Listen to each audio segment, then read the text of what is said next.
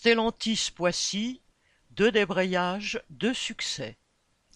À l'usine de Poissy, dans les Yvelines, à la suite du débrayage de plus d'une centaine d'ouvriers du montage le 15 janvier, la direction avait cédé en accordant trois semaines de congé continu l'été prochain.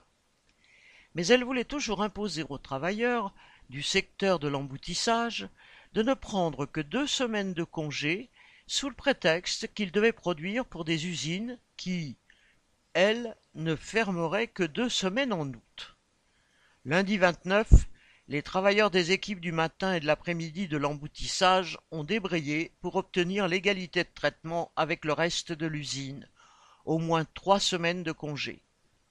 Le débrayage a rassemblé la quasi-totalité des travailleurs du secteur et les grévistes se sont expliqués directement avec des représentants de la direction obligés de venir les rencontrer.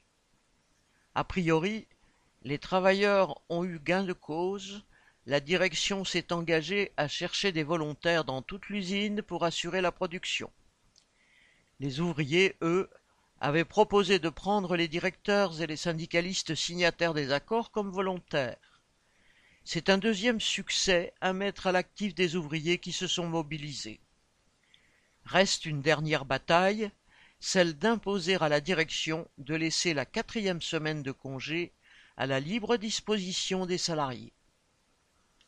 Correspondant Hello.